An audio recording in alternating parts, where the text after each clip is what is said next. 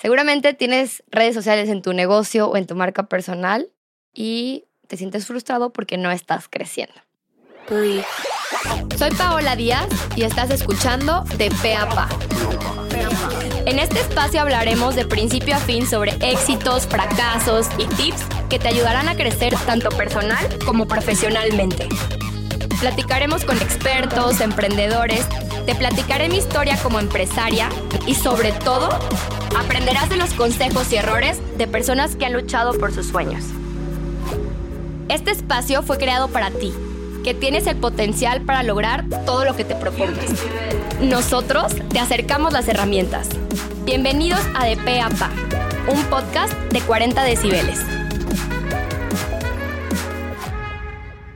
Bienvenidos a un episodio de Pe a Pa. El día de hoy quiero decirte cuáles son los principales errores a la hora de estar generando contenido en tus redes sociales y por qué no estás creciendo. Seguramente ya te han estado hablando que todo comunica, que es importante que definas si vas a ser una marca corporativa, una marca híbrida entre una marca personal y una marca corporativa o una marca personal. Pero no te has preguntado qué es lo que estás haciendo mal o cuáles son los principales errores, ¿no? Creo que el principal error es que lo haces por hacerlo, pero no lo haces porque realmente lo estés disfrutando. Lo haces porque tienes que estar en redes sociales, pero no realmente porque quieras generar algo que cambie la vida de las personas o que realmente les sirva para crecer. Estás enfocándote a solo vender y no necesariamente aportar valor a los demás. El punto o error número dos es que quieres dar pasos agigantados en cuestión de seguidores, likes, compartidos y seguramente te fijas solo en los likes que estás obteniendo en tus publicaciones o en los seguidores y no te estás fijando si las personas realmente están compartiendo tus publicaciones, si las están guardando, si están comentando. Y realmente tienes que medir eso porque eso significa que estás aportándoles valor, ¿ok?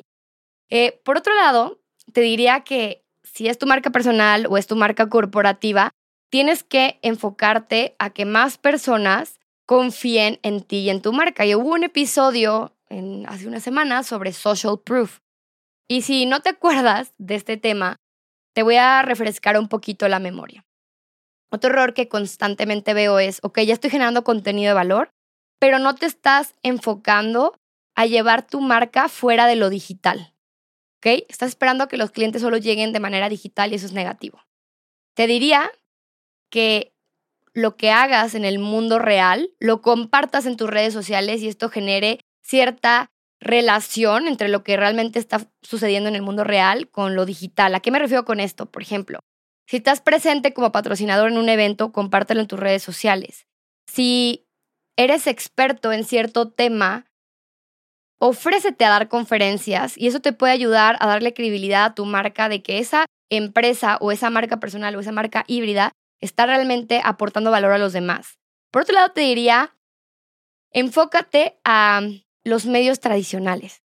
Los medios tradicionales siguen teniendo cierta fuerza en nuestra credibilidad. O sea, si una marca como Forbes o como El Economista o como Mural dice algo de nosotros, es que puede ser verdad. ¿Sí? Puede ser que esa marca esté diciendo o ese medio de comunicación esté diciendo algo sobre mí y le da cierta, cierta credibilidad. Entonces, si tú quieres como fomentar que las personas digan, ok, voy a seguir esta marca, tienes que analizar qué es lo que tú estás aportando a la sociedad y que esos medios de comunicación empiecen a hablar de ti.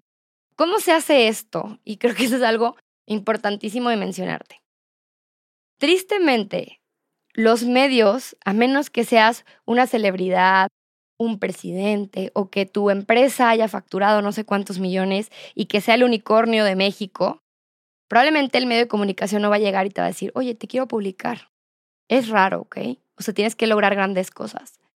Pero entonces, ¿cómo lo vas a lograr de una forma que realmente estés aportando valor? Bueno, tú vas a buscar los medios de comunicación o puedes buscar una empresa de, relaciones públicas y a lo mejor vas a tener que pagar para que te publiquen, pero esa misma credibilidad la vas a transmitir a tus redes sociales, ¿ok? Va a decir, un medio se interesó en publicarme, a pesar de que la mayoría de personas que no están escuchando este podcast sepan que así funciona el mundo de las relaciones públicas, ¿ok?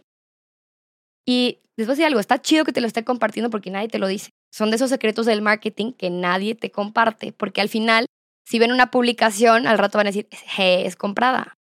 Pues sí, pero así funciona el medio de la credibilidad y del social proof, ¿ok? Por otro lado, te diría, haz alianzas con instituciones que le den credibilidad a tu empresa, pero no solo que quede ahí, sino que tú compartas en tus redes sociales que realmente estás aliado o eres socio comercial de ciertas empresas, ¿ok? Entonces, bueno, ¿qué otra cosa seguramente tú estás haciendo mal en tu, en tu estrategia de redes sociales? Seguramente te olvidaste que las redes sociales nacieron para compartir, crear cosas nuevas y entretener. Y te lo quiero recordar porque se nos olvida. Seguramente no tienes claro los objetivos que quieres alcanzar con tus redes sociales. Hay diferentes canales para distintos objetivos, ¿ok? Puede ser que TikTok te sirva para llegar a muchas personas, pero llegar a muchas personas que no son tu audiencia probablemente no te va a ayudar a vender. Entonces, tienes que distinguir qué canales son los que te van a ayudar a generar, por ejemplo, credibilidad y prestigio, que en este caso puede ser LinkedIn. Probablemente Instagram sea también una fuente de credibilidad, pero también vas a a lo mejor migrar personas de TikTok a tu Instagram y ahí vas a empezar a convertir. Otro error que veo constantemente es que utilizan sus redes sociales con fines de venta en lugar de estar aportando todo el tiempo. Si tú saturas a tus clientes todo el tiempo queriéndoles vender, no van a estar interesados en tu producto o tu servicio. Entonces, humaniza mucho más tu marca, ya hemos hablado sobre eso. Y por otro lado, vuelve a escuchar a tus clientes. Habíamos hablado en otros episodios sobre hacer entrevistas o encuestas en temas de encuestas de satisfacción.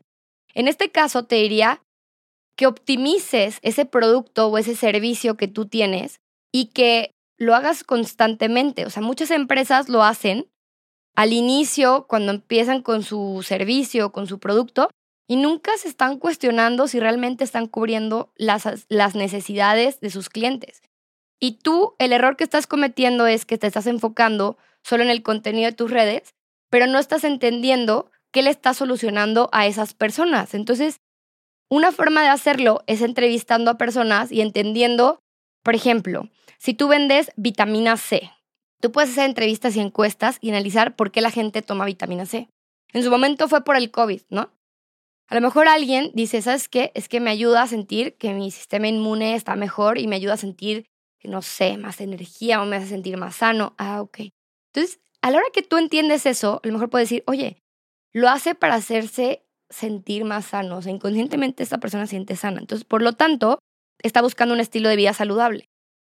Entonces, en lugar de estarle enseñando la vitamina C todos los días con fotos bonitas, le voy a dar tips de nutrición, voy a invitar a un nutriólogo a dar un live sobre cómo llevar un estilo de vida más saludable.